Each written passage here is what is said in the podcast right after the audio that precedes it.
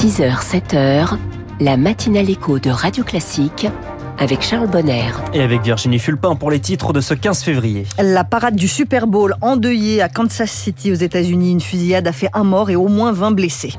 À Robert Badinter, la patrie reconnaissante après l'hommage national hier, l'ancien garde des Sceaux entrera au Panthéon. Et puis ceux qui partent en vacances prendront un autre moyen de transport que le train. Le week-end s'annonce chaotique avec la grève des contrôleurs à la SNCF. Après ce journal 6h15, la France de demain, l'intelligence artificielle au service de l'éducation nationale. Je reçois la cofondatrice de Et puis les classiques de l'économie. C'est quoi la création monétaire? Mais à quoi sert une banque centrale? Deuxième et dernière partie de cette explication avec Natacha Valla à 6h20. Virginie Fulpin, des tirs ont endeuillé la parade du Super Bowl hier soir à Kansas City aux États-Unis. un mort, au moins 20 blessés, c'est le bilan provisoire de la fusillade. Des dizaines de milliers de personnes étaient réunies dans les rues de Kansas City pour applaudir euh, leur équipe de football américain, victorieuse du Super Bowl dimanche soir. C'est en plein défilé que le drame euh, est arrivé, Loïs Weiss. les bus à Impérial arrivent au niveau de l'ancienne gare de la ville quand plusieurs coups de feu sont tirés. Une vingtaine au moins selon euh, les témoins. La foule est sommée de quitter la zone. Les policiers juste prêts à ouvrir le feu. Ils sont plus de 800 sur place à l'occasion de la parade. Deux personnes armées ont été euh, finalement interpellées sur les lieux. L'une d'entre elles portait d'ailleurs du rouge, la couleur des Chiefs, l'équipe pour laquelle les fans s'étaient déplacés en masse. Un troisième individu a été arrêté plus tard dans la journée. On ne sait pas encore en revanche si ce sont bien eux, les auteurs des tirs, ni leur motivation. À ce stade, il y a un mort, une animatrice radio, et parmi les blessés, dont certains dans un état grave, 11 enfants âgés de 6 à 15 ans, les Chiefs euh, de Kansas City ont condamné un acte de violence et le maire de la ville s'est dit bouleversé. Et comme d'habitude, dès qu'une fusillade importante a lieu aux États-Unis, les mêmes réactions reviennent. Le président Joe Biden exhorte le Congrès à agir contre la violence par arme à feu. Tout le monde s'y met ou presque. Des pays de plus en plus nombreux appellent Israël à ne pas lancer d'opérations militaires à Rafah, au sud de la bande de Gaza. Tout le monde craint un désastre humanitaire dans cette ville où un million et demi de Palestiniens sont réfugiés. L'Australie, le Canada, la Nouvelle-Zélande viennent de lancer un appel. Emmanuel Macron l'a fait pour la France hier. Le personnel humanitaire ne peut qu'être d'accord. Aurélie Godard est médecin anesthésiste pour Médecins sans frontières. Elle est restée cinq semaines à Rafah et elle témoigne au micro de Fabien Albert. C'est l'enfer sur Terre. Jamais Aurélie Godard n'avait vu une telle détresse dans les yeux de ses patients.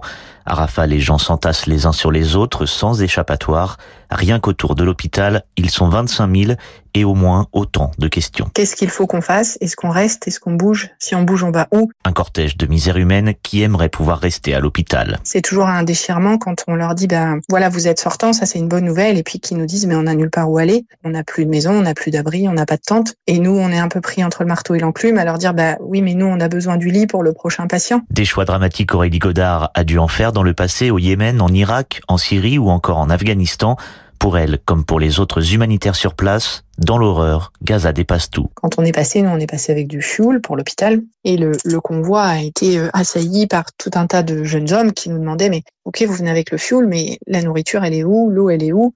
Ils sont où les autres camions quoi? L'anesthésiste en est convaincu, les Gazaouis déjà broyés ne pourront pas se relever d'une nouvelle attaque israélienne. Ils sont résilients, ils sont forts, ils, ils sont croyants, ça les aide. Mais là, la population, elle est, elle est épuisée. La potentielle attaque de Rafah, ça serait un désastre absolu. C'est déjà une catastrophe, mais on peut malheureusement encore descendre une marche euh, dans l'horreur qu'ils peuvent traverser. Oui. Alors le petit espoir, ce sont ces négociations pour une trêve qui continuent en Égypte. Et puis hier, euh, Mahmoud Abbas, le président palestinien, a appelé le Hamas à conclure rapidement un accord. Robert Badinter entrera au Panthéon. C'est la place d'un grand homme. Emmanuel Macron l'a annoncé hier lors de l'hommage national à l'ancien garde des Sceaux. Lauriane Toulmont, vous étiez place Vendôme devant le ministère de la Justice.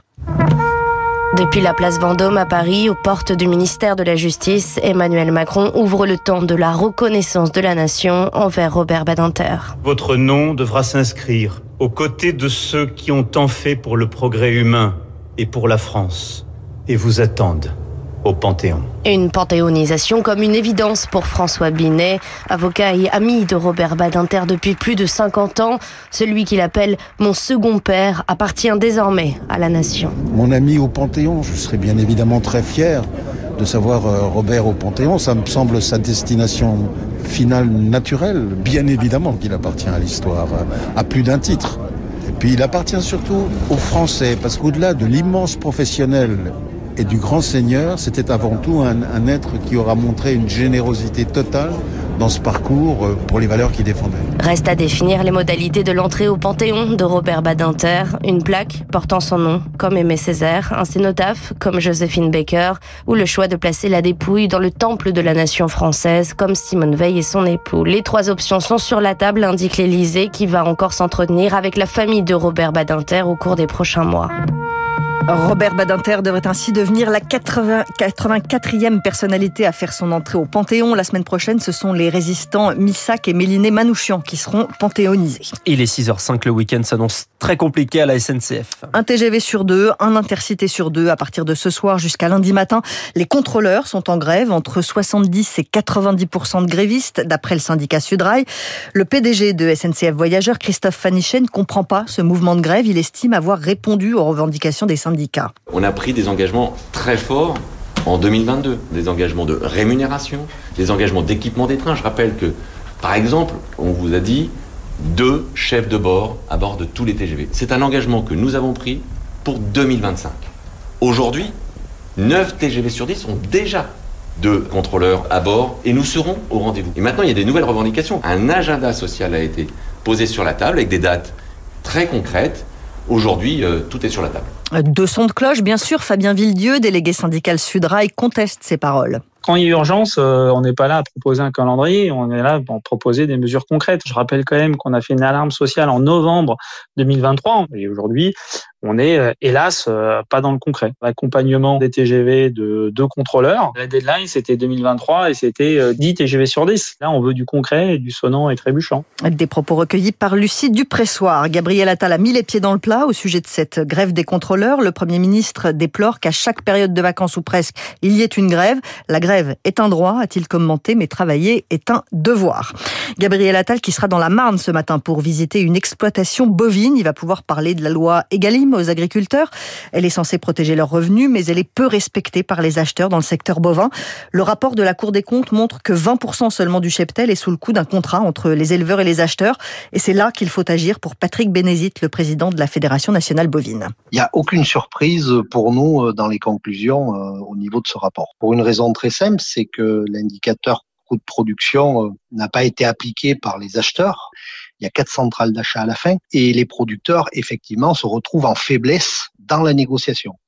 Et aujourd'hui, on voit bien qu'il faut aller au bout. Il faut, imposer les indicateurs euh, coûts de production, ceux de référence, hein, actés dans le cadre de la loi euh, et pas ceux fabriqués par Intermarché ou par certains industriels et faire en sorte que ces indicateurs coûts de production ne puissent pas être contournés et euh, Gabriel Attal s'y a engagé il y a dix jours. Patrick Bénézit avec Eric Kioch. À neuf jours du Salon de l'agriculture, l'exécutif chouchoute les paysans. Emmanuel Macron a reçu la Confédération paysanne et la coordination rurale hier.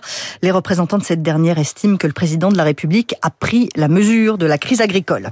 Nicolas Sarkozy va se pourvoir en cassation. La Cour d'appel de Paris l'a condamné à un an de prison, dont six mois avec sursis hier. Dans l'affaire Big Malion, le pourvoi en cassation suspend l'application de la peine. Et puis c'est la moitié du chemin qui est fait, c'est ce qu'on dit après une victoire en huitième de finale aller de la Ligue des Champions. Le Paris Saint-Germain a battu la Real Sociedad 2 buts à 0 hier soir. Début signé Kylian Mbappé et Bradley Barcola. Et pendant ce temps, le Bayern a perdu contre la Lazio. Vous savez que je suis attaché au Bayern Munich, malheureusement. on va essayer la Lazio de Rome, on va préciser quand la même. Lazio Rome, oui. On va essayer de faire mieux au match retour. Merci Virginie Fulpin. Vous revenez euh, à 7h. Dans un instant, la première invitée de cette matinale, ce sera juste après les titres de l'économie.